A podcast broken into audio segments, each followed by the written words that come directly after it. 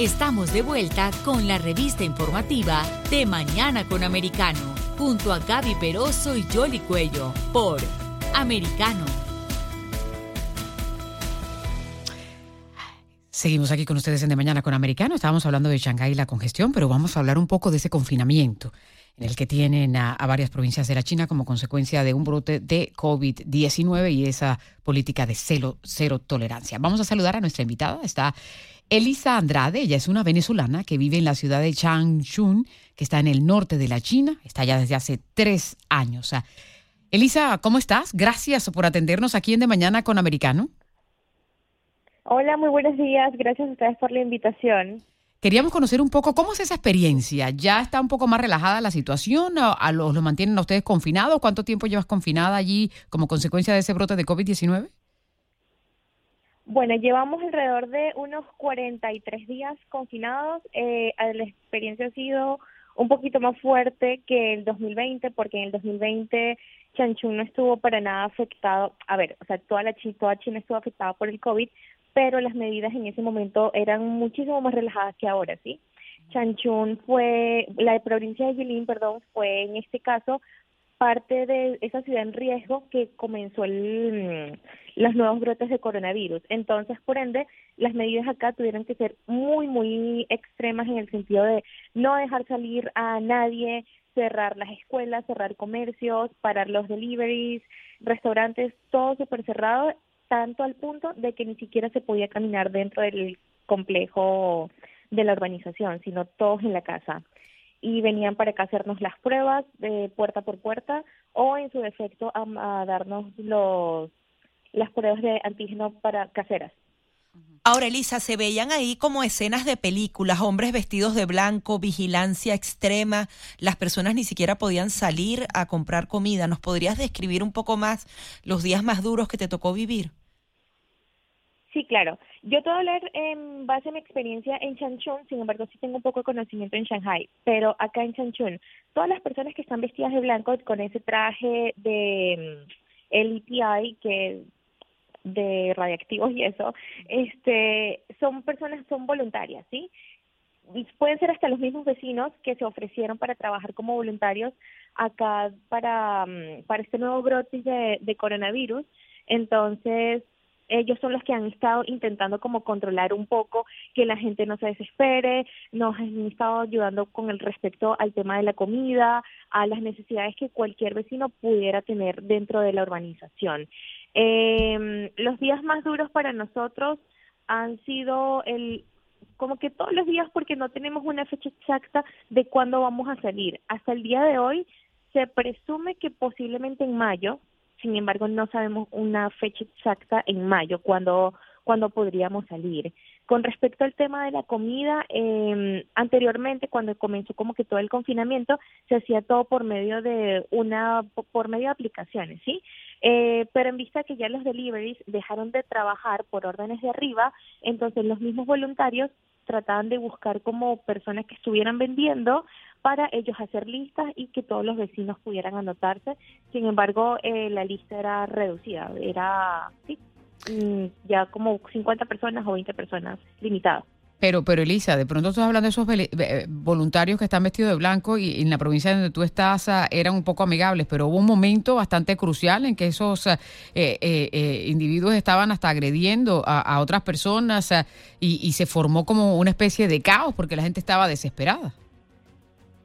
Sí, exactamente. Eh, sí, eso nosotros también lo vimos acá y era imágenes muy impactantes incluso para los mismos residentes chinos porque este, lo que se dice muchísimo es que el caos reinó en Shanghai. Eh, no hubo muchísima desorganización, cosa que a principios de eh, perdón, al principio del confinamiento en la provincia de Jilin eso se empezó a ver, se empezó a ver, pero a los días hubo incluso destitución de del alcalde de Jilin. Entonces, en vista de que se alborotó el coronavirus acá, había muchísimos casos y no te hablado, no te hablo de 20, sino de cientos y cientos de casos diarios. Fue como que algo está pasando, el gobierno empezó a ver como que qué es lo que está pasando, si hay que rodar cabezas, rodarán.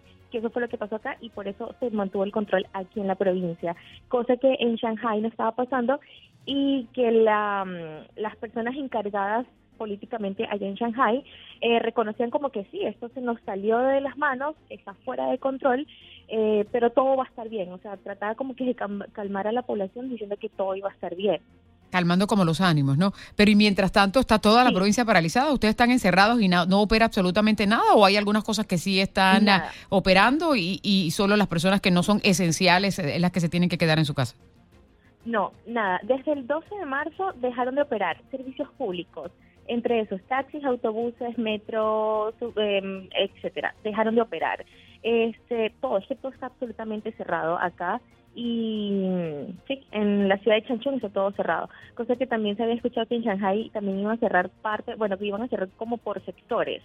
En vista de que los casos seguían y subían aumentando, eh, iban en aumento todos los días, entonces fue que empezaron a tomar como que más medidas de cancelar clases en ciertos colegios o parar transporte público en ciertas zonas y así. ¿Y qué haces tú en un día común y corriente ahí encerrada por tanto tiempo?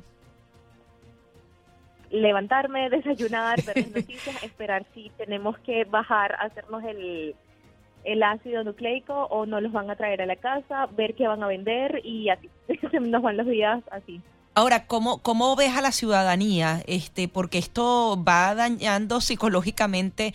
Quizás aquí en Estados Unidos lo vivimos muy pocos días, pero incluso había libertad. El que quería irse a la calle lo podía hacer, pero allí la prohibición es absoluta. ¿Cómo, cómo sientes tú? ¿Has podido hablar con otras personas, con amigos tuyos que incluso hayan vivido episodios de depresión?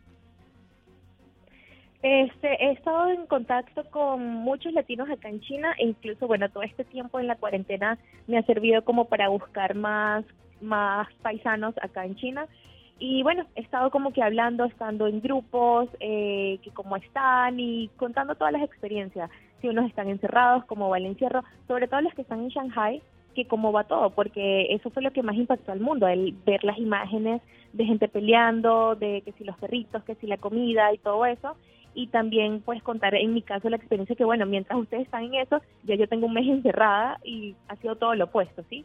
Pero mm, no he tenido la oportunidad de salir, como ya te dije, las, las restricciones ahorita han sido muy radicales, pero bueno, o sea, he estado como que buscando mil maneras que hacer para, sí, no deprimirme, porque es bien agotador, o sea, pensar qué va a pasar, cuándo voy a salir. Claro, ¿y, ¿y qué te llevó a la China? ¿Qué haces por allá?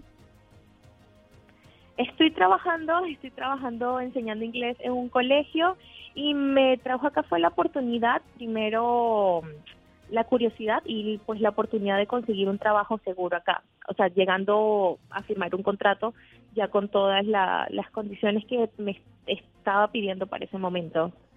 Pues muy bien.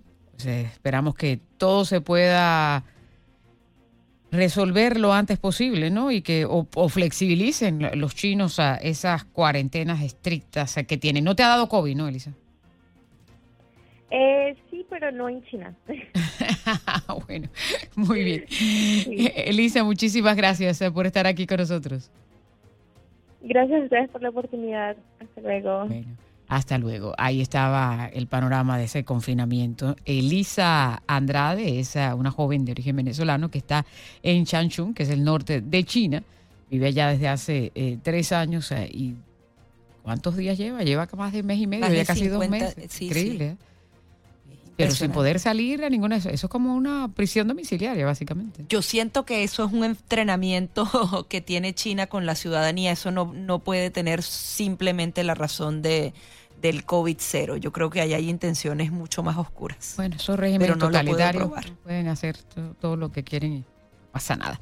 Aquí sí pasa. Vamos a ir a toda la información deportiva para que usted también esté al tanto de lo que ocurre.